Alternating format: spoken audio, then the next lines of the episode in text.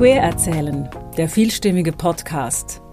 Heute von Jamila Sofia Pita mit Esteban Saralegui, El juego de la indeterminación y el deseo de una vida posible.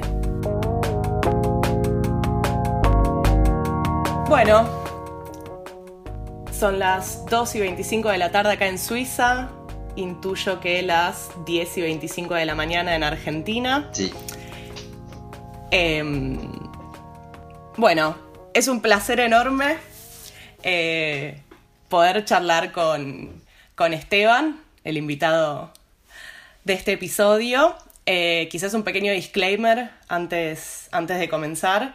Eh, con Esteban nos conocemos hace 14. 20, 22 Ah, años, 23 años. claro. Hace 22, 23 años nos conocemos desde el jardín de infantes, eh, íntimas, hace muchos, muchos años, así que, bueno, nada, realmente es, es, un, es un placer poder haberlo convocado para, para esto y, bueno, le doy la palabra a la distancia por Zoom a, a Esteban. Hola. Hola. ¿Cómo andas? Muy bien, estoy muy bien. ¿Y vos? Bien, bien acá, todo, terminando mi café, porque como dijiste son las diez y media, recién aquí, de la mañana. Y bueno, lista para esta charla. Precioso, precioso. Bueno, vamos a empezar, eh, vamos a empezar tranqui. Dale. Vamos a empezar eh, con una pregunta un poco abstracta. Y la misma sería, ¿quién es Esteban? ¿Cómo te describirías? Eh, bueno, em, qué pregunta. Me describo como una persona un poco desvolada. Em, soy diseñador de indumentaria, hago ropa. eh, tengo 28 años casi. Em, soy gay eh, maricón. No me considero ni un hombre ni una mujer, entonces como que eso no sabría cómo especificarlo. Em, y nada, soy creativo, me gusta mucho dormir y comer y hacer ropa. Em, nada, no sé. Bueno, muy bien. Tenemos un montón, me parece que me parece que está buenísimo un poco un poco la idea de, este retrato, de esta conversación es justamente presentar como otras voces, ¿no? Digamos, si nuestro si nuestro propósito, si nuestra militancia es luchar contra todas estas categorías que, que resultan opresivas, que resultan proscriptivas, eh, incluso violentas, ¿no? Me parece que, que, que está bueno, que está bueno, me parece súper interesante lo que decís de, de no identificarte, ¿no? Sí. De, de, no ir, de no ir con la norma. Sí, obvio. Yo sé que- que... sé que a veces puede sonar como medio privilegiado decir que no creo en los pronombres, porque para mucha gente son re útiles y los ayuda un montón a poder sentirse identificados en lugares que tal vez nunca se pudieron sentir identificadas. Como que a mucha gente la verdad que posta poder tener un pronombre es como tener una mini guía para poder sentirse bien.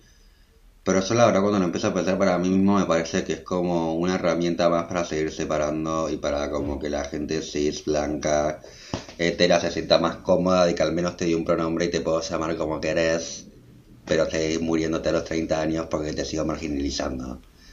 Entonces como que de repente siento que puede llegar a ser un poco raro el tema pronombres, pero bueno, en mí la verdad que no me da lo mismo. Perfecto. Bueno, entonces acá quizás hacemos otro disclaimer. eh, y es que vamos a, usta- a estar usando de manera medio intercambiable. Vamos Sí, a jugar obvio. un poco con los pronombres en esta conversación. Me parece que está buenísimo, me parece que está buenísimo lo, lo que planteás. Eh, podemos charlar quizás un poco más sobre esto de del privilegio, ¿no? De nombrar, Sí. digamos, y de, y de la incomodidad de, de no poder nombrar a lesotres bajo nuestras propias categorías. Sí, como que es eso. Siento que también, o sea, es como te decía antes, reentiendo el tema de los pronombres porque la verdad es que hay mucha gente que toda su vida fue como rechazada y nunca se pudo sentir identificada con nada.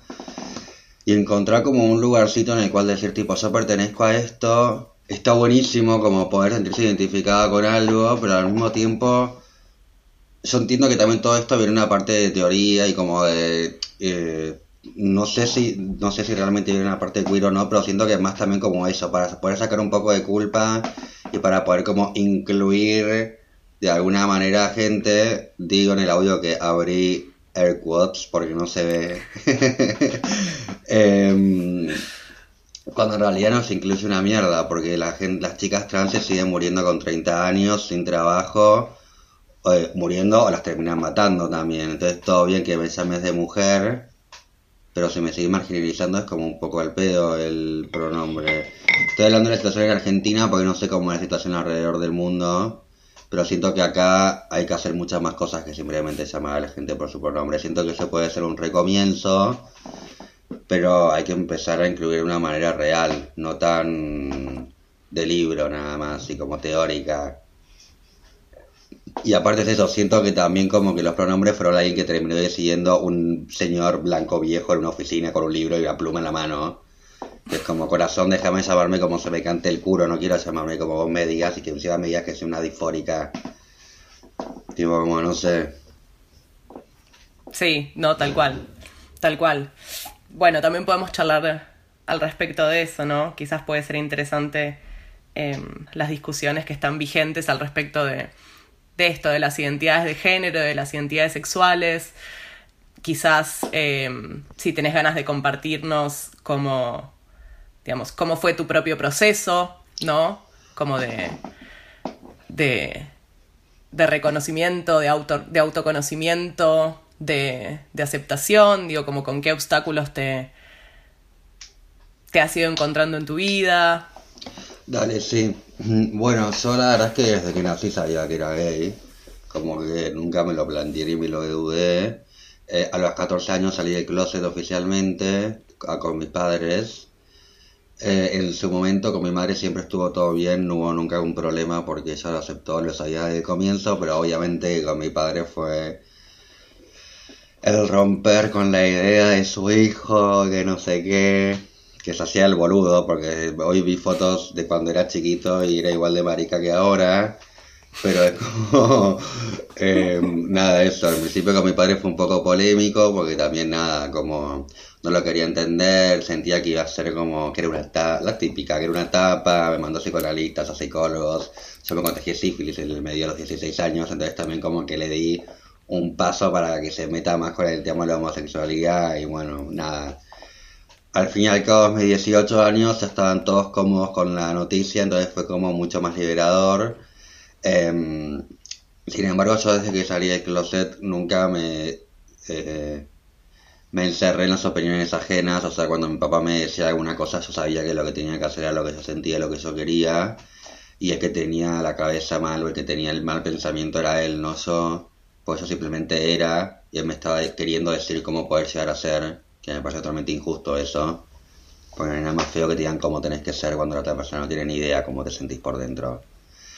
Sin embargo, a partir como de esa edad, siempre como que en principio estaba muy tranquilo, era como, no era tan bajo perfil, pero más o menos, hasta que en un momento conocí a una de mis parejas que me abrió la cabeza y ahí me empecé a dar cuenta que no hacía falta que aparente ser lo que no era, no tenía que ser un chico simplemente porque había nacido en un cuerpo de chico, entonces como que me empecé a abrir y a soltar un poco más con todo lo que era mi feminidad y como mi forma de ser, a dejar de reprimir u oprimir ciertas cosas que sentía que al hacerlas la gente me miraba raro, como que me iba, no sé si discriminando, pero como, ay, el puto este, simplemente por, no sé, tener las uñas pintadas, ni idea, como boludeces ínfimas que al fin y al cabo me terminaban haciendo un poco mal y me di cuenta que si me las apropiaba y como que las me las hacía bueno justamente vale la redundancia me las hacía propias y eran sentir tomar mucho más sentido iban a ser mucho más fuerte y me van a representar todavía mucho más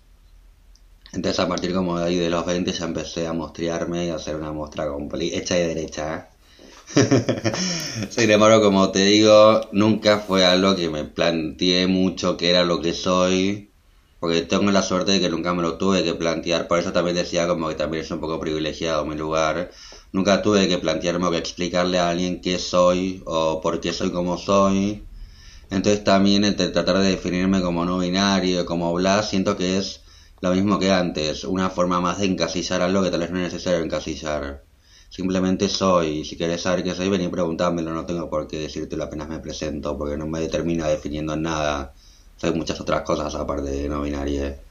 Como que siento que, no sé, las, las, las cajas terminan como separando y dividiendo cosas que tal vez no hace falta que pasen. En cuanto a la sexualidad, nada, también últimamente me estoy preguntando eso, porque al ser no binario significa que tampoco me estoy considerando tanto chico como chica. Entonces no sé si está bien que decir que soy gay, porque si me conozco no binario y digo que soy gay, estoy reconociendo que soy un hombre que gusta de hombres, que los hombres tampoco me gustan tanto porque son unos tarados. Entonces como que de repente estoy como en un lugar que digo, bueno, ni idea, me gusta la gente. De una, de una. Sí, me parece que está, que está buenísimo, ¿no? Digo que también podamos pensar que cualquier categoría, por más potencial liberador o emancipatorio que tenga, puede implicar para determinadas subjetividades igual algún tipo de prisión, ¿no? Obvio, igual también mismo, mismo dentro de la comunidad, o sea, me pasó que yo hace poquito estaba viviendo en una isla trabajando, haciendo una temporada que era la única marica de la isla, o sea, estábamos yo y mi mejor amigo y ninguno más. Y cuando me voy a Barcelona después de la isla, voy a un bar que se llamaba Boys Bar, era un bar gay de chicos, y yo entré como con un vestido maquillado, re lindo, y todos me miraron con una cara tipo, ¿me te das cuenta que esto es un bar de chicos? Mismo como dentro de la comunidad eran todos tipo gays, hombres, y yo entré y me sentí súper ajeno porque era como una caja, una, tipo una casilla dentro de algo que no tendría que haber, porque teóricamente estamos todas ahí como para apoyarnos la una a la otra y no, me sentí juzgada y ajena, fue como que... Entonces siento que también a veces dividir tanto termina dividiendo en lugares que no tendría que hacerlo. En vez como de ayudarnos, terminamos discriminando. Imagínate si entraba tipo una chica y seguro que la echaban a la mierda. Son cosas que es como ni idea, corazón está actuando al final como un heterosexual cualquiera. claro. Sí. Claro que sí. Claro que sí. Bueno, y al respecto se me ocurre también preguntarte, ahora que trajiste tu estadía, tu estadía en Barcelona, em, quería preguntarte también por, por tu estadía en Berlín. Sí. ¿No? Digo, como, como que pensemos comparativamente tu experiencia en distintos lugares del mundo, eh, habitando, habitando este cuerpo, habitando esta identidad. Sí, a mí lo que me pasó en Berlín, me pasó algo bastante divertido. Eh, ustedes ahora no me están viendo, pero ahora no tengo el pelo largo. Hace dos años tenía el pelo muy largo y muy divino. Entonces estaba en mi época más mujer que nunca, me estaba sintiendo como súper plena y estaba descubriendo cómo podía ser en mi cuerpo sentirme un ser más femenino a pesar de que siempre fui bastante amanerado y femenino, en este momento como que me sentí em, mucho menos hombre, que me encantó, fue como que encontré una forma de ser totalmente distinta que no tenía que demostrar ninguna como... Eh, nada, ninguna cosa que la gente espera que muestres al ser un hombre. Como que todas esas que se te aplican simplemente al género con el cual naces, que la gente espera que hagas o que seas así. A pesar de que yo nunca mucho seguí esa norma, en Alemania, aparte de que no conocía a nadie, fue como decir, bueno, ok, puedo hacer realmente lo que quiera ahora. Y lo que me pasó en Berlín fue que recibí como un espacio y un lugar bastante abierto en el sentido de que la gente le chupaba un huevo lo que eso era. O sea, de la manera más positiva no le importaba, no querían, no me pedían explicaciones, simplemente me dejaban ser. Y eso me hizo abrir un montón de puertas y me hizo empoderarme un montón cosa que acá no tanto. Y, por ejemplo, cuando vine acá a Buenos Aires para el casamiento de mi hermana un mes, mientras que yo estaba en Berlín, eh, llegué y levanté un millón de personas. Como que de repente había un montón de paquis tirándome. Y yo era como, ¿qué onda? estos heteros que me quieren levantar. Y claro, pues yo estaba creída a mil, estaba en una que Alemania me hizo sentir tan bien que vine con toda esa positividad y claramente atraía seres por lo bien que me sentía. Entonces la verdad estoy muy agradecido con Berlín porque eh, nada, realmente me dejó ser algo que tal vez acá en Buenos Aires no me hubiese dejado ser. Mismo con la ropa también, yo siempre fui como de trasvestirme y usar ropa de otro género, pero allá en Berlín fue como que dije, bueno, nada, empezar a usar otra vez air ropa de mujer, que termina siendo simplemente tela igual. Pero nada, como empezar a jugar más con eso y empezar como a romper más esas barreras de qué es lo que te puedes poner o no, simplemente por la genitalia que tengas. Tal cual, tal cual.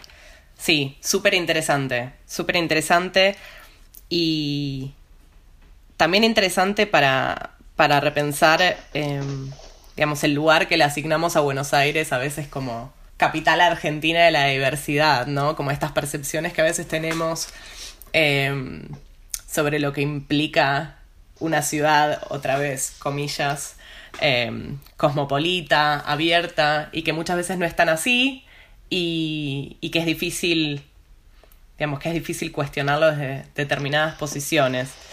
Pero ahora que traes el tema, el tema de la ropa, quizás podemos ahondar un poco más en, eh, en tu profesión, en lo que te gusta hacer, ¿no? En tu marca podemos meter un chivo también, Instagram, arroba. Saralei, Saralei. Saralei, Saralei, para quienes estén escuchando este podcast.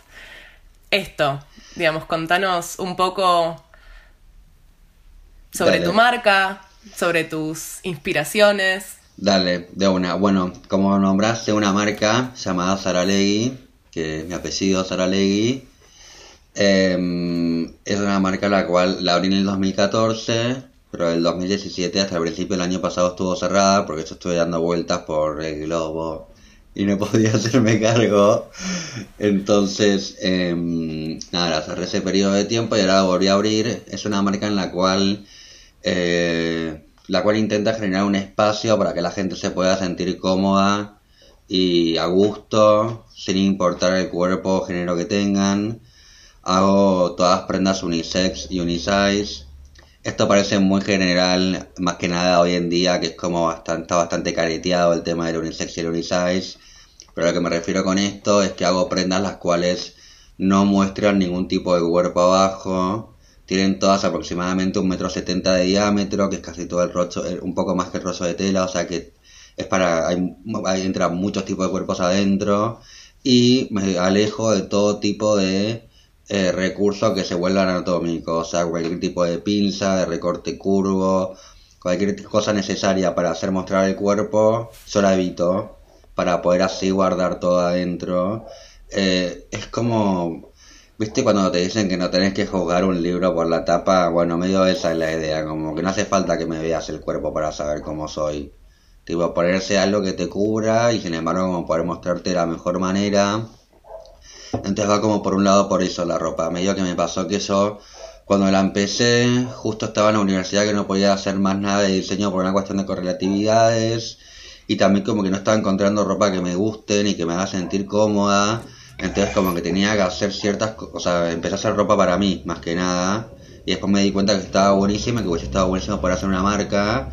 Entonces de repente también empecé a jugar con cuestiones de largos y de prendas que teóricamente eran para hombre o para mujer, pero empezar a jugar como mezclándolas. Es toda una moldería muy rectangular y amplia y muy básica en el sentido de que hay una clara evolución morfológica en las prendas, que si la puedes estudiar un poco te das cuenta que es toda la misma prenda pero más largo, más corta, que a partir de mi remera base salen todas las otras prendas, es como...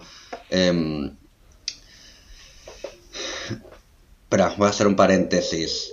En el diseño de indumentaria uno tiene ciertas prendas básicas, las cuales transforma para generar a otras. Las prendas femeninas son el corpiño, la falda y el pantalón base, además del vestido y las otras prendas, pero a partir del corpiño base, que es como si fuese un top al cuerpo con pinzas en el cual entra el busto, se transforma para generar otras prendas. Lo que yo hice fue generar mis prendas bases a partir de las cuales salen todas mis otras prendas. Entonces, de cierta manera, me planteé una nueva forma de diseño a partir de algo creado por mí, que era como un cuerpo ni femenino ni masculino, ni flaco ni gordo, sino como un cuerpo gigante y neutral. Y a partir de ahí salieron todas mis otras prendas, las cuales como justamente nacen de esta base son todas gigantes y neutrales.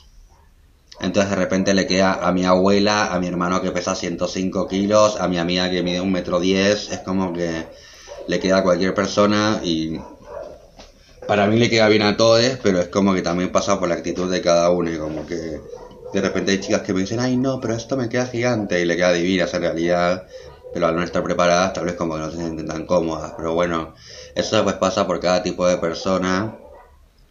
Y nada, la verdad es que con la marca por suerte como que aparte de ser mi marca y de darme de comer, eh, me tranquiliza y me desestresa me hace sentir bien porque siento que la gente que la usa realmente se siente cómoda dentro de esa que es la idea. Eh, y la verdad es que nada, me hace bastante bien. Me, me, hace como salir un poco del mundo cuando diseño y hago prendas. Re lindo, re lindo. Recién mencionaste eh, sobre como esta prenda básica a partir de las cuales, a partir de la cual eh, digamos, se, se diseñan todas las demás. Y estaba pensando como en tu experiencia como estudiante, ¿no? De diseño. ¿Qué tipo de parámetros, eh, digamos, son los que, los que priman en las universidades, digamos, que, ¿cuál fue tu experiencia? Dale, mira, en la universidad la verdad que estuve tres docentes nada más de en cuanto a diseño, Selina Prado, Laura Balopi y Gustavo Lento Navarro. Eh, los, yo estoy muy agradecido con los tres docentes porque fueron los que me abrieron la cabeza. Es más, con Laura pude dar clases, estuve siendo seis años asistente y docente para su cátedra. Em, son docentes los cuales te exigen y te abren la cabeza de una manera súper eh, reconfortante e interesante. Em, lamentablemente la universidad te pone ciertos parámetros que ellos también tienen que seguir por ejemplo, diseño 1 y 2 es, para, es ropa de mujer. Ahora no sé cómo será si se puede cambiar entre hombre y mujer, pero en un principio tenías que hacer ropa para mujer. El diseño 3 también. Solamente el diseño 4 una docente daba ropa de hombre. Pero estos profesores, tanto Laura como Gustavo, fueron como permitiendo hacer a cada alumno medio como que las cosas que ellos querían dentro de la cátedra porque sabían que lo que querían hacer era real. O sea, yo por ejemplo en diseño 5 hice ropa de hombre Em, pero el, el, proyecto no era hacer ropa de hombre, pero él sabía que yo quería hacer ropa, porque no era ropa de hombre en realidad, era ropa femenina sin género, sin eran prendas más femeninas o más feminizadas, como vestidos, jumpers, camisas largas, eh, pantalones altos, que por lo general son prendas que en Argentina al menos son más como para entidades femeninas, pero hechas sin anatomía justamente de mujer sin pinza de busto, eh, sin una cinturita angosta, porque teóricamente la, pinza, la tabla de talles te dice que la cintura de la chica es angosta, como sin todos esos estereotipos y esas como especulaciones sobre el cuerpo femenino. Entonces como que eran todas estas, estas como vestidos y camisas gigantes y jumpers colegiales y bla, pero cuadrados, anchos, gigantes, más toscos como que romper un poco el parámetro de eso de que, ah, porque otra cosa que es un poco horrenda, pero que existe, es la tabla de talla de cada país, que es un promedio hecho en un estudio de una cierta cantidad de mujeres de cada país. Entonces vos, con la tabla de talles, teóricamente decís que el talle 44 en Argentina, la mujer tiene una cinturita de no sé cuánto, en el 42 de no sé qué la... Entonces es como que también eso te termina generando una idea de cuerpo que es medio tremenda, porque no todas, o sea, está bien que es un promedio y que depende de la cantidad de chicas que se vayan a hacer el estudio va a dar este promedio, pero no quiere decir que la mujer tenga que tener una cintura angosta y unos hombros esbeltos y una cadera grande. Entonces como que de repente, al terminar haciendo moldería base o moldería industrial, terminas como creando un cuerpo que tal vez no termina siendo tan real. Entonces de repente también por eso me gustó como irme un poco más para el lado de generar esta nueva moldería medio cuadradota y ajena al cuerpo real. Como para poder hacer algo nuevo. Me estoy haciendo por las ramas. En la, en la universidad como que igual, eh, nada, puedo hacer de todo. Es más, mi último desfile en la facultad era ropa totalmente sin género. Los modelos fueron no binarios, trans, chicos cis, como hubo una variación de todo. Tipo, mi padre no entendía nada. O sea, estaba mirando Marilyn Manson sonando de fondo, una chica con la fusta y unos tacos gigantes y los otros vestidos de colegialas.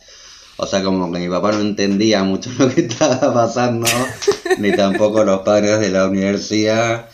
Pero nada, era divertido porque mi profesor me lo avaló totalmente y me lo bancó totalmente porque sabía que era algo como que era muy mío y sabía que era genuino lo que estaba haciendo, que no era una pose para mostrar lo que quería mostrar, sino que era realmente lo que quería expresar en el momento.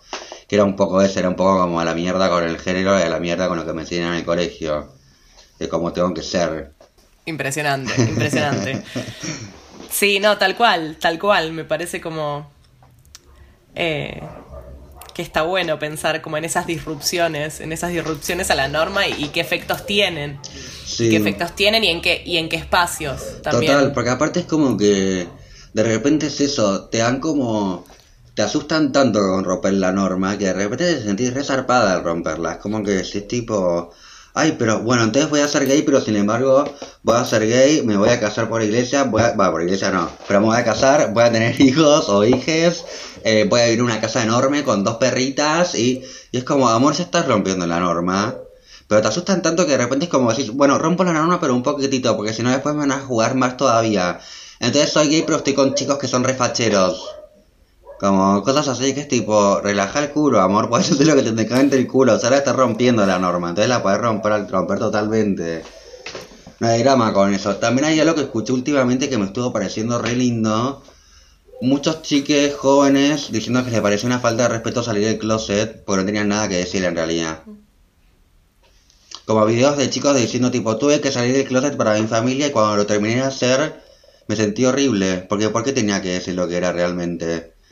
Entonces al escuchar estas mentes nuevas y bebés, porque tenían 15 años las personas que lo decían, era como que sea, claro, tenés un sentido totalmente, tenés una norma, o sea, una norma nueva, totalmente distinta a la que, o sea, en tu cabeza está súper, está como re normalizado, o sea, lo que está, está buenísimo que se lo tengas eso así y que no sientas que tenés que salir o romper algo para ser como sos.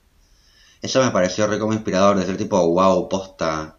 Uno está acá tratando de romper todo cuando en realidad podrías no romper, o sea, o, no quiero parecer que, decir que no tenés que romper nada, porque hay que romper un montón de cosas para poder ser como uno es, pero tenerlo tan naturalizado y tranquilo dentro es como que me sorprendió bastante. Para bien, dije como, wow, mira estas mentes nuevas que tan tranquilos están con sus seres. Claro, sí, sí, sí. Combatir el mandato de la visibilidad. Claro, total. Muy occidental. El como total. occidental. Sí, el por qué te tengo que decir que soy gay. ¿Qué te importa? Vos nunca me, la típica, vos nunca me dijiste a mí que eras hetero. Como ese. Sí, el mandato de la transparencia, ¿no? Todos tenemos que, que, que venir como con una ficha colgada, como si fuera un muro de Facebook eh, Cuando encima después todos los padres son los reprimidos que andan por Grinder y se hacen los boludos, se obligan a sus hijos a ser heteros y son más maricas que esos. Sí, sí, sí, sí, sí, es súper interesante.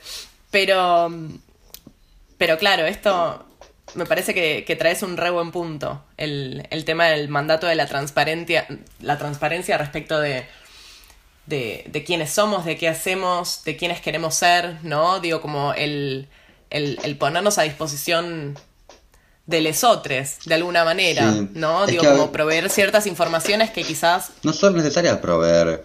Porque a mi hermano nunca le preguntaron que, que no sé, cosas heterosexuales, ¿entendés? Ni idea. Nunca lo mandaron a un psicólogo por ser hetero, a ninguno de mis hermanos. Es como que son esas cosas que, tipo, me estás adjudicando un montón de cosas simplemente por ser. Como, no sé, no, no entiendo qué onda.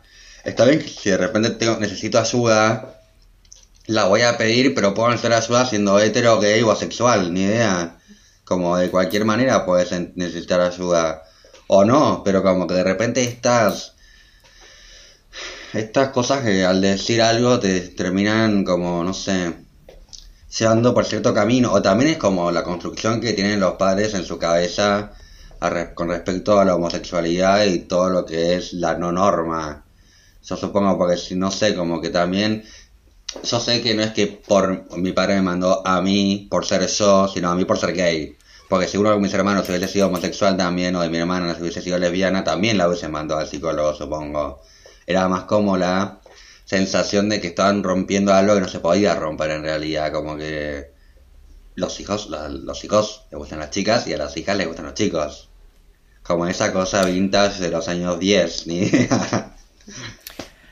¿Y pensás que es algo exclusivamente generacional? No, siento que no es generacional, porque también siento que hoy en día hay niños que son unos nazis, unos homófobos y unos asquerosos. Y también, por ejemplo, mis abuelas son las personas más dulces que conozco y nunca les tuve que decir que era que simplemente traje a mi novio y lo conocieron y lo incorporaron a la familia como si fuese una novia o un novio o una amiga, ni idea, como no hubo necesidad. No siento que sea generacional, pero sí entiendo un poco el contexto en el cual mi padre fue criado y ni en pedo justifico su, su pensar en el momento, porque esto te repito, fue hace como 15 años pues yo tenía 14 y ahora tengo 28, o sea, hace 14. Eh, pero entiendo el lugar del cual venía, entiendo que su cabeza era un cuadrado que nunca nadie se le había abierto y necesitaba que venga yo para abrírsela y poder hacerlo pensar un poco mejor. Entiendo también ahora el hecho del shock de que eh, yo estaba rompiendo con algo y siendo algo nuevo para mí que también era nuevo para él, porque él nunca había tenido algún cercano homosexual así como a una persona gay o lesbiana o como intersexual o como de cualquier, eh, no sé, no había siempre tenía amigos heteros, normales, cis, bueno, normales, sí, así normal, así como dentro de la norma. Eh, que para él también, o sea, tanto como era nuevo para mí, era nuevo para él, y él lo trataba de hacer desde un lugar de...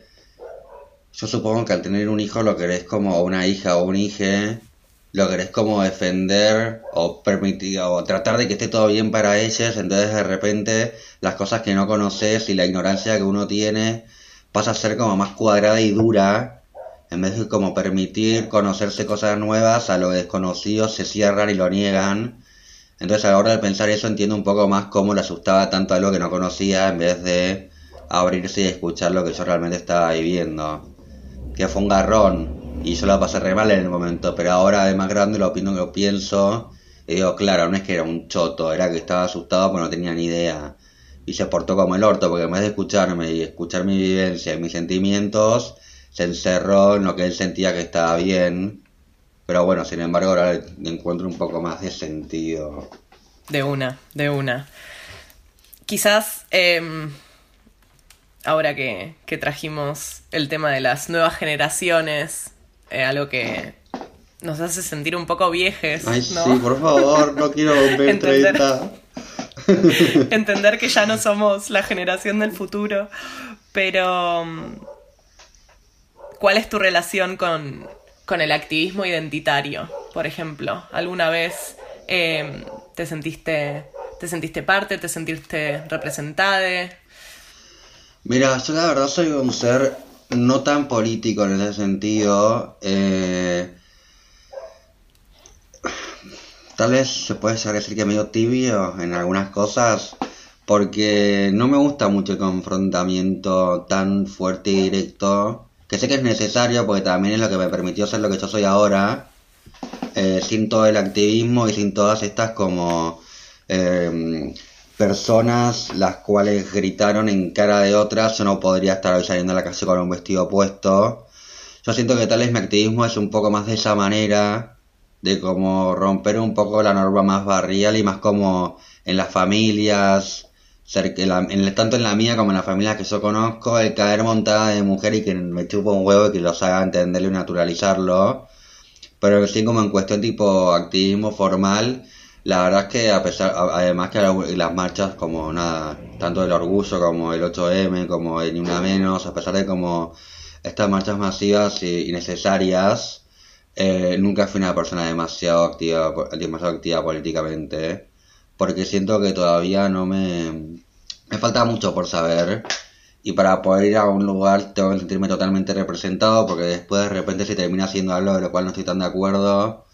Hablando de cualquier cosa, de la política en general también te digo, como que siento que después me, te puedes ir a discutirlo por la culata, como que tenés tipo que para poder ser un ser político tenés que saber entender política y yo no lo, no lo sé ni no entiendo todavía. Estoy como ignorante en ese sentido, tengo que instruirme más. Que pensaba que quizás eh, te estás inclinando eh, o estás pensando más en algún tipo de, claro, ¿no? De política, de política partidaria, de militancia en las calles. ¿No crees que, por ejemplo, lo que haces con tu marca es una forma de activismo? Claro. Es una forma de... Sí, a eso iba a ir. Yo siento que de verdad mi activismo es algo como más eh, del accionar del día a día y no tanto como un activismo tan eh, intelectual ni como escrito, ni de libro, sino como un activismo más de vivir la vida como uno realmente la tiene que, vivir, que es como cada uno quiere. Entonces siento que de repente mi activismo pasa más por una cuestión un poco más de eso, de romper ciertas, romper pequeños estigmas que están planteados, que al romperlos se empiezan a naturalizar cosas que tendrían que estar naturalizadas desde hace un montón. Entonces siento que es un activismo eh, que no es tan in your face, porque no estoy como, eh, no sé, pero sin embargo hace eso, de repente te permite estar con un vestido y que tu padre te vea con un vestido que no se espante y que ya tenga incorporado el hecho que te puedes poner la ropa que se te cante. O que de repente eso también, ir a reuniones familiares con mi ropa y que mi primita de 5 años me diga, ay, me encanta el vestido que tenés puesto. En vez de decirme tipo, ¿estás con un vestido? Como esas cositas, ese activismo como más de en casa, que al final termina siendo para afuera también. Porque después de ese pensamiento que vos le implantas a tu padre o a tu tía o a tu tío cacho, termina como incorporándolo en ambientes laborales o también como de repente en la calle cuando ve cosas como que se da cuenta que no es todo como él piensa, sino como que cada uno puede ser como quiere posta. Entonces por eso siento que soy una persona eh, que rompe la norma y que provoca ahora, pero tampoco siento que puedo normarme como un militante porque no estoy, no soy un militante, la verdad. Pero sí sé que eh, tengo cierto activismo en cuanto a identidad de género, por eso mismo, también por mi forma de ser, como que de repente me pasa que empiezo a hablar con personas y me terminan diciendo cosas como que de repente yo digo, ¿qué me tipo, no sé, me pasó con amigos de mi hermano, de mi hermano que me digan como no, me inspiró mucho cuando saliste vos a los 14 o como te, o, me encanta que hayas venido así vestido porque y yo como pensando tipo por dentro iba pensando tipo ni idea me puse un vestido y no, como no sé entendés tipo tampoco es que planeé tanto algo pero de repente ver que a otras personas lo que yo hago de una manera tan natural le parece como inspirador y positivo y como así medio como transgresor de la buena manera me hace darme cuenta que claramente hay algo que estoy rompiendo que ni me estoy dando cuenta pero que activamente estoy haciendo y eso me parece súper, no sé, me parece re lindo poder hacerlo inconscientemente, mal que mal. O sea, no inconscientemente porque yo elijo la ropa que me pongo, pero ya en un momento es como que no me puedo poner un traje porque no tengo un traje en mi closet. Es como que nada más tengo ropa maricona. Entonces, mal que mal es como nada. Esa sensación de decir, claro, sin embargo, al estar saliendo a la calle vestido de esta manera, por más que yo para mí me estoy vistiendo nada más, estoy como mostrándole a bastantes personas que cada uno puede hacer lo que quiere posta también. Y eso me parece bastante noble e importante, porque tal vez para mí ponerme unas medidas de red es como ponerme, no sé, un jean y de repente un nene que tenga como dudas en su cabeza al verme a mí en el tren con unos borcegos y las medias de red, empieza a ver que también al ser hombre te puedes poner ropa o cosas tipo más femeninas. Entonces como que eso también siento que puede ayudar. En ese sentido sí siento que soy como activista. ¿Y sentís que hay determinados espacios o determinados ámbitos donde donde encontraste más resistencia a hacer. Obvio, pero en esos ámbitos son los que más provoco igual. Cuando más resistencia encuentro, más molesto, porque siento que alguien tiene que romper eso. Porque si no, no van a salir nunca ahí. Bueno, yo soy de Adrogué, que es una ciudad que queda como a una hora de Buenos Aires capital, de la ciudad autónoma de Buenos Aires. Entonces toda mi vida tuve que ir en tren o en combi o en auto al centro y cuando iba en tren, obviamente yo iba montada desde acá, no me montaba en el tren, sino que iba desde mi casa toda divina.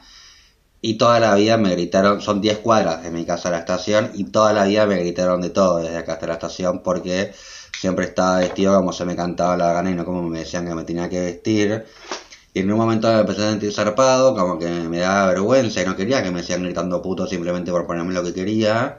Hasta que en un momento me di cuenta que sin si me daba vergüenza y miedo y no quería poner lo que quería, los estaba dejando ganar a ellos. Entonces fue como que dije, bueno, ¿sabes qué? Si a vos te molesta como soy, me chupa un huevo, te voy a molestar más. Voy a ir más montada todavía, porque lo único que voy a hacer así es ganar.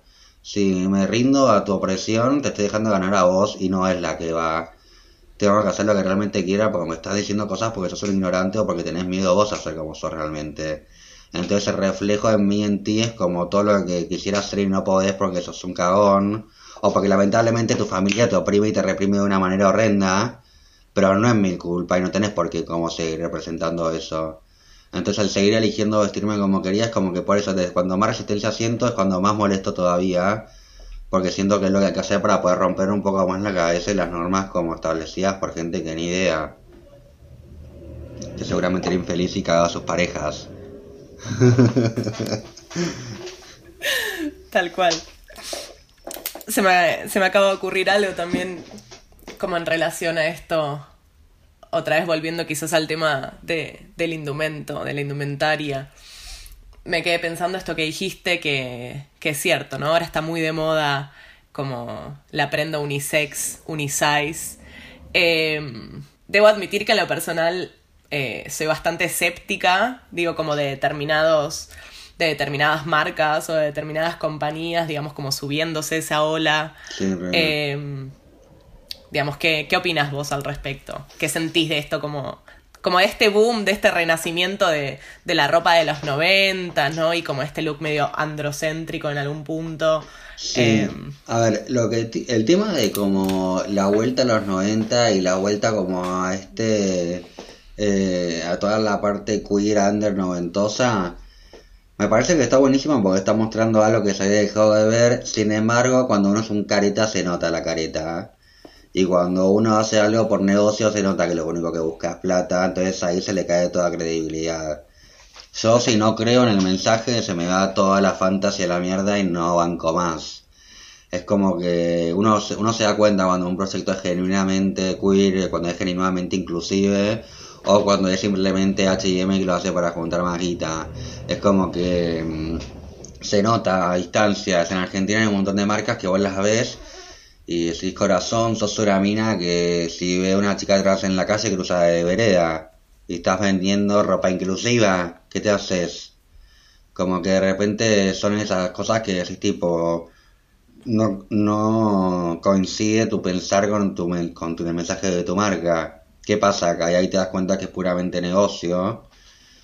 Entonces como que yo de repente cuando se ven esas hilachas ya bloqueo. tipo, bye. Pero sin embargo siento que hay mucha gente que está como... Gracias a eso hay mucha gente que está encontrando cierta comodidad y cierta como elección al vestir que antes no había.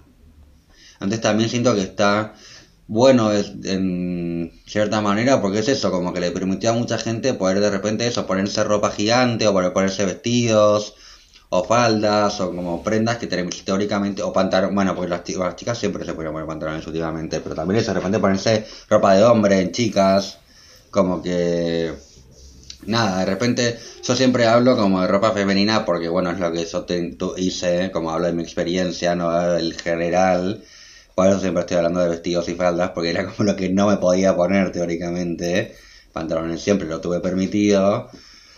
Entonces es como eso, de repente siento que ahora hay un montón de, de marcas que están creando prendas que a un montón de gente les resirven, pero también se nota cuando es un proyecto falso. De repente también hay otros proyectos que ves y decís, claro, esta ropa por más que no me guste es por donde va el tema. Es un vestido de spandex para un chico, me encanta. Una minifalda, amo. Amo porque también brindan oportunidades que antes no había, porque antes entrabas a un local de chica, de ropa de chica, y te decían, mira que esto es de mujer, ¿eh? Y vos tipo, yo sé, Amor es Rapsodia, o es tipo María Cher, ya sé que es de mujer, no estoy entrando a un, no sé, ¿se entiende dónde estoy diciendo? Claro, ¿entendés? Total, ya sé que es de mujer, no me rompa las bolas, déjame comprar igual. En cambio ahora como que de repente se abrió ese, ese abanico de que ya la ropa es ropa, o sea, mentira, no se abrió totalmente, ¿eh? Pero está empezando a abrir ese abanico de que la ropa es ropa. Entonces también hay mucha más gente que está perdiendo la vergüenza al comprar prendas que antes no podía porque de repente había personas que al entrar al local de chica y por verse un vestido le decían, mira que esto de chica, se sentían totalmente avergonzados y se iban arrepentidos, sintiéndose culpables por haber querido probado algo que le gustaba pero que no se podía probar y tal vez hoy en día es algo más naturalizado, entonces se siente mucho mejor y reprime mucho menos. Sin embargo, siento que el género en cuanto a la ropa también reprime un montón y tendría que cambiar esa. ¿Qué pensás que es lo más problemático hoy por hoy o al menos desde digamos, desde, desde que empezaste tu camino como, como diseñadora, ¿cuál, ¿qué pensás que es lo más problemático hoy por hoy en, en la industria de la indumentaria?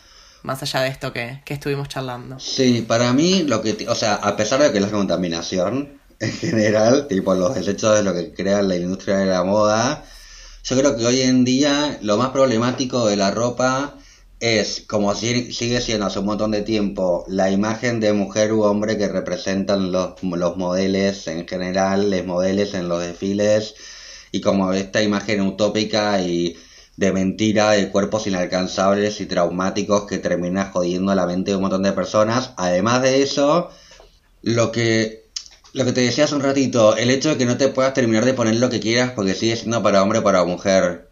Em, el hecho de que sigas entrando a un local de ropa y la vendedora con sus taquitos te diga, mira que esto es para chicas. O que entres a comprarte lencería a un lugar y que te digan, pero esto es para vos. El otro día, por suerte, me pasó que fui a comprar un conjunto, un corpiño hermoso, una tanga y unas medias altas, divinas. Y la chica totalmente al contrario, como que me dijo, ay, me encanta, pero entonces, ¿qué quieres? ¿Qué medidas tenés? Cuando le doy el documento para pagar, me dice, Esteban, ¿te seguís hablando así o sea cambiaste como toda una propuesta que nunca me había pasado en un local, que la escuché como que cuando me fui le dije, voy a comprarte siempre a vos, cada vez que vengas a este local voy a pedir por ti. Como de repente, pero fue una chica en toda mi vida ir a locales a comprar ropa, y yo he ido a locales a comprar ropa, porque soy adicto a la ropa. Una sola chica me hizo sentir cómoda de decir eso de que en vez de juzgarme por ser un hombre comprando un corpiño para mí, le, le cebó y como que me dijo, bueno, sí, de una, y me ayudó y me aconsejó como si fuese una cualquier cosa, ¿entendés? Tipo, como si fuese lo que tendría que ser en realidad. Eso es lo que me parece que es un poco lo que ahora está mal, que también, si vos desde chiquito te pones prendas que te hacen, que te retan por ponértelas y por jugar con la ropa de tu madre y los tacos de tu madre, te insultan o te pegan o te castigan, después terminan reprimiendo una parte en vos renatural, o sea que para vos era renatural y re divertida y re como genuina, la terminan reprimiendo y generando un montón de dramas que no están buenos, porque después te hace mismo tal vez hasta odiar a la gente que se trasviste por lo que te hicieron a vos sentir al trasvestirte cuando eras bebé. Que encima eso es la transversión idea, ponerte un vestido en realidad. Es como que te incorporan también estos términos que de repente terminan siendo totalmente innecesarios. Porque ¿por qué ponerse un vestido vestirse de otro género? Porque le están implantando este género de vestido de mierda que es una tela cosida en realidad. Pobre vestido no tiene ni idea de lo que es, no es, no piensa, existe nada más. Entonces de repente al ponerte ropa de otro género hay una palabra específica que dice que estás haciendo algo que está mal porque estás poniéndote algo que no te puedes poner porque es de chica o de chico. Entonces como que siento que es eso, que de repente hay ciertas cosas que están súper implantadas con el tema de la ropa que simplemente es tela. Ni siquiera que te estás como, no sé, eh, o modificando tu cuerpo, como ciertas cosas que son un poco más como... Eh, no tan efímera, sino como más, ¿cómo se dice? Más tipo... Nada, que si te haces una operación dura más, está como más en tu vida real, no es que de repente te sacas y te vas a duchar y te pones otra remera. Como que se está adjudicando un peso enorme a algo que simplemente es del momento, de ropa. Que no tendría, porque eso termina, terminan existiendo términos y como palabras que simplemente ayudan a oprimir y reprimir más que incluir. Antes siento que por eso es el lado, que de repente tendría que dejar de existir el, la tipología femenina y tipología masculina. Entiendo que tiene que haber prendas que le queden mejor a un tipo de cuerpo que a otro, pero hoy en día tener tetas tampoco significa ser una mujer, tener pito tampoco significa ser un hombre. Puede ser una mujer hecha y derecha con una verga gigante hasta el piso. Idea, como que cada uno es lo que quiere con el cuerpo que tiene. Nació en el cuerpo correcto porque se lo quiere modificar, que se lo modifique hasta la médula, no hay problema, pero eso sin embargo como que no tiene que existir un tipo de prenda para un cuerpo porque es de mujer, porque ya no existe eso, no estamos en el 1800. Estamos en el 2020 y cada vez nos estamos dando cuenta que podemos ser lo que queremos, tendríamos que también poder vestirnos acorde a eso. Sin sentirse juzgada, pues estás poniendo una remera para mujer otra vez. Es como, no sé, esas cosas son las que siento que están un poco se está abriendo mucho la cabeza, pero no en realidad. ¿Y sentís que, sentís que se está cambiando de a poco? Sí, siento que sí. A ver, por un lado, pero como decías vos, eh, y como estábamos hablando ahora, DARPA, hoy en día eso, como la inclusión y el hacer ropa unisex y que bla. Pero el lado positivo de eso es que se está incorporando al, al nuevo vestir cosas que antes no. Entonces siento que se está como está cambiando un poco, pero al mismo tiempo está cambiando para cierto tipo de gente que se termina comprando ropa en un local caro, en un shopping, porque sin embargo a todas como las minorías y la gente marginalizada siguen quedando a palos por transvestirse, por ponerse ropa que no es de su género, la siguen violando, la siguen matando, es como que tanto de para un lado como para entidades femeninas como feminizadas como para entidades masculinizadas. De repente como que hoy en día ser trans en una situación no acomodada es re difícil porque te terminan echando a la calle después de que te violó tu papá y te cagó a piñas tu tío. Eh, te, estás, tipo, tenés que terminar prostituyéndote porque ningún no te aceptan en ningún trabajo, no te dan subvenciones, no te ayudan, entonces de repente terminas recontra marginalizada mientras que la chita se puede comprar un vestido de, de mujer, ¿entendés? Es como que siento que está cambiando, pero está cambiando de una manera súper privilegiada, justamente, para ciertas personas, porque para las partes más bajas sigue siendo lo mismo que antes. O me pasa también de ahora, de repente conocer gente del ambiente, de hablar de chicas que lamentablemente ya no están con nosotras y murieron, y seguir nombrándolas con el nombre de chico. Y decir tipo, no, amor, ¿no entendés? Era tipo encima tu amiga. ¿Cómo la seguís nombrando así? Y eso diciendo tipo, ay no, pero bueno, yo lo conocía y pero no, no lo conocía desde que era chico, porque siempre fue chica, amor. Como esas cosas que decís tipo, te estás haciendo el que entendés todo, pero en realidad no entendés un cazzo, estás como... Seguís igual de antes, seguís como con la cabeza de antes, estás, estás careteando nada más porque es una pose. No sé, esas cosas que de repente yo, ay, como que no terminás... No sé, me parece tan simple en realidad. Como que idea, tenés que dejarse como que haga uno quiera y entender y aceptarlo porque nadie te pregunta vos cómo sos y todo el mundo lo acepta es como un poco de empatía y hacerlo que como no hacerle al otro lo que no te gustaría que te hagan. Yo no voy por la calle pateando héteros porque son héteros, ¿entiendes? Como que si hago eso me ponen preso, pero si a mí me patean y me pegan, nada, ni idea, me lo merezco por marica. Eso es como un poco también la cosa que es tipo... No es todo tan color de rosas. es como mucho más por eso, siento que por un lado está cambiando y está como abriéndose esto, pero por otro lado no, porque siguen pasando un montón de crímenes, eh, así como simplemente debido a la elección o al ser sexual de una persona, o al género también, como esas cosas que ese tipo no da, o también de repente, bueno, hay una marica en el gobierno, pero es un puto facho, es un puto machista, entonces decís, ¿para qué quiero un chabón que sigue representando lo que quieren los machistas, a pesar de que sea gay? Es como que decís eso, de repente faltan entidades realmente como queer que representen cuerpos y mentes reales. Porque para representar un machirulo ya están los machirulos, no hace falta un maricón. Se están visibilizando nuevos cuerpos y mentes, pero siguen siendo súper heteronormativos en cuanto a la, a la televisión y la fama. Y como las chicas trans que aparecen en la tele son unos minones son como hot, así, y de repente no todas las chicas son como, no sé, tetonas y culonas y de un metro ochenta con un vestido apretado, porque no tienen por qué serlo. Como que se sigue alimentando esta idea heteronormativa, pero con cuerpos y mentes que no tendrían que representar eso, que tendrían que representar lo que realmente son, como esta ruptura en vez de seguir siendo Luli Salazar, ¿entendés? Como que puede ser como quieras realmente, pero bueno, siento que ahí hace falta cambiar un poco, poder visibilizar los cuerpos que realmente son así, que no como que... A ver, tampoco quiero sonar como que las personas que aparecen en televisión no son como son realmente, porque yo realmente creo que son como quieren ser y que se están mostrando como realmente se quieren mostrar. Pero siento que siguen tapadas por la heteronorma y siguen como influenciadas por ese, lamentablemente, por ese ver y sentir que si no sos heteronormativo no vas a ser feliz y pleno en tu vida. Y al respecto de los medios, ¿no? Ahora que trajimos este tema, ¿no? Como qué es lo que, qué es lo que se visibiliza, qué es lo que se representa, te quería preguntar quizás por, eh, por tu trabajo en la revista, digamos, como, como editor de moda, como cuál es el cuál es tu rol, contanos un poco sobre el proyecto, cuáles son tus objetivos, ¿no? ¿Qué es lo que quieren quieren lograr? Dale, sí. Bueno, como dijiste, estoy eh, trabajando como director de moda para la revista Lunfarde. Es una revista que es la reversión de la revista Lunfarda, que la revista Lunfarda estuvo, si no me equivoco, durante, durante tres años en Buenos Aires y cerró y ahora Nicolás Monti, que es el director general de la revista, la está relanzando. Antes en la revista Lunfarda había dos directores, Nicolás y Gustavo de Mario, y ahora es solamente Nicolás el director, Gustavo es el director de fotografía.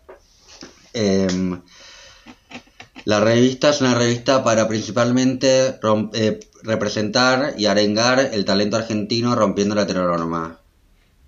O sea, nuestra idea es poder darle un espacio y una oportunidad a gente que no tiene la oportunidad de mostrar su trabajo, tal vez porque vive en la loma de Lupite o porque no tiene los recursos necesarios o porque no tiene el alcance necesario. O sea, como buscar y promover talento nuevo y joven, e no joven, pero nuevo e innovador. Y al mismo tiempo, no heteronormativo. O sea, eh, todo lo más queer posible y lo más disruptivo, lo más como... No, ¿Disruptivo está bien dicha la palabra? Lo más disruptivo posible, así como... Nada, gente como que realmente esté un poco afuera porque la echaron o porque le gusta estar afuera. Como que vaya todo por ese lado, más tipo... Mm, nada, queer. Entonces la idea de la revista, como yo estoy encargado de la parte de boda, entonces por ejemplo ahora hicimos una producción de fotos hace poquito que rompía con todo eje y estructura heteronormativa, era como la representación de un día de una pareja, por ejemplo, en su casa, pero como nos encantaría que sea a nosotros, no a, a los heterosis. Entonces como que de repente eso, tipo nada, el desayuno de una pareja moderna y real. Entonces, sí, como que eso, la revista busca un poco eso, poder dar oportunidades y espacios a gente que tal vez no lo podría encontrar tan fácil. Está buenísimo. Bueno, queremos dejar también algún, algún chivo de la revista. Dale, el Instagram de Para los interesados. Sí, el Instagram de la revista es lunfarde, arroba lunfarde.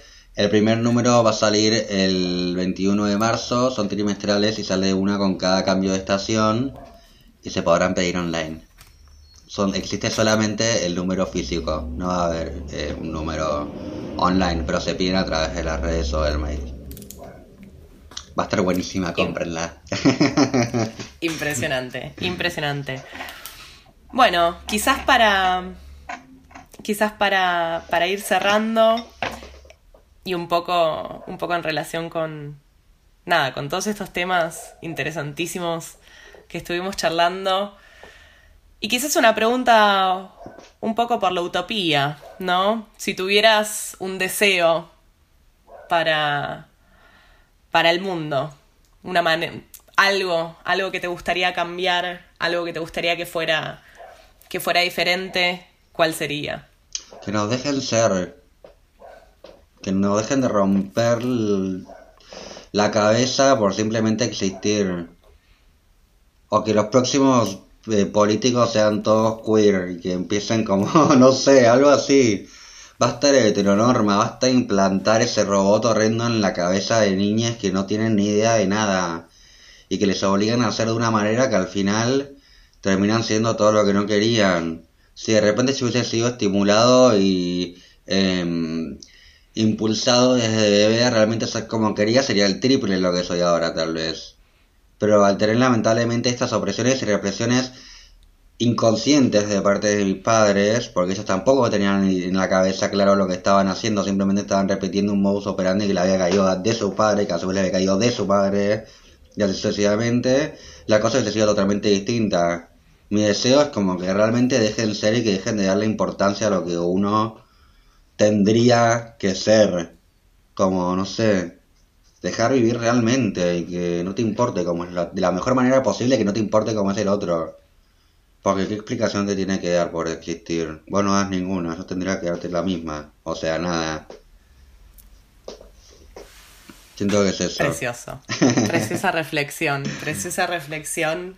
Eh, nada, para cerrar esta charla, Em, te quiero agradecer de todo corazón, de todo corazón por tomarte el tiempo, por levantarte temprano, eh, para combatir esta diferencia horaria que nos separa. No sé si, si hay algo más que querés compartir o, o si te parece que, que, estamos bien. No, la verdad es que me parece que estuvo re bueno la charla, no sé, me encanta por cómo decir lo que pienso y lo que siento. Y ojalá que a la gente le guste lo que estoy diciendo, porque nada, siento que realmente ser como uno es lo mejor que te puede pasar. Y yo siento que cada vez se está pudiendo más hacer eso, pero lamentablemente hay piedras en el camino que ojalá que empiecen a ser más chiquitas o inexistentes en un futuro. Me encanta. Me encanta. Bueno, nada, agradecerte otra vez. Ay, de nada. Agradecerte otra vez por el tiempo. Gracias por... elegirme y por proponerme esta idea tan linda. Por compartir, nada, por compartir un poco, un poco tu historia, tus percepciones. Un placer, realmente un placer. Y te mando un abrazo gigante, gigante a la distancia. Dale, gracias amiga, el placer es mío.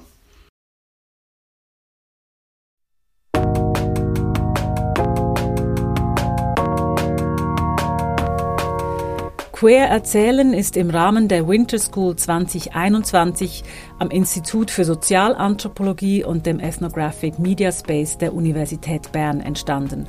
Unter der Leitung von Christoph Keller, podcastlab.ch und von Serena Dankwa, Dozentin. Unterstützt durch die Diversity-Initiative der Universität Bern. Die Episoden sind zu hören auf der Webseite des Instituts für Sozialanthropologie, auf Spotify, Apple Podcasts und überall, wo es gute Podcasts gibt.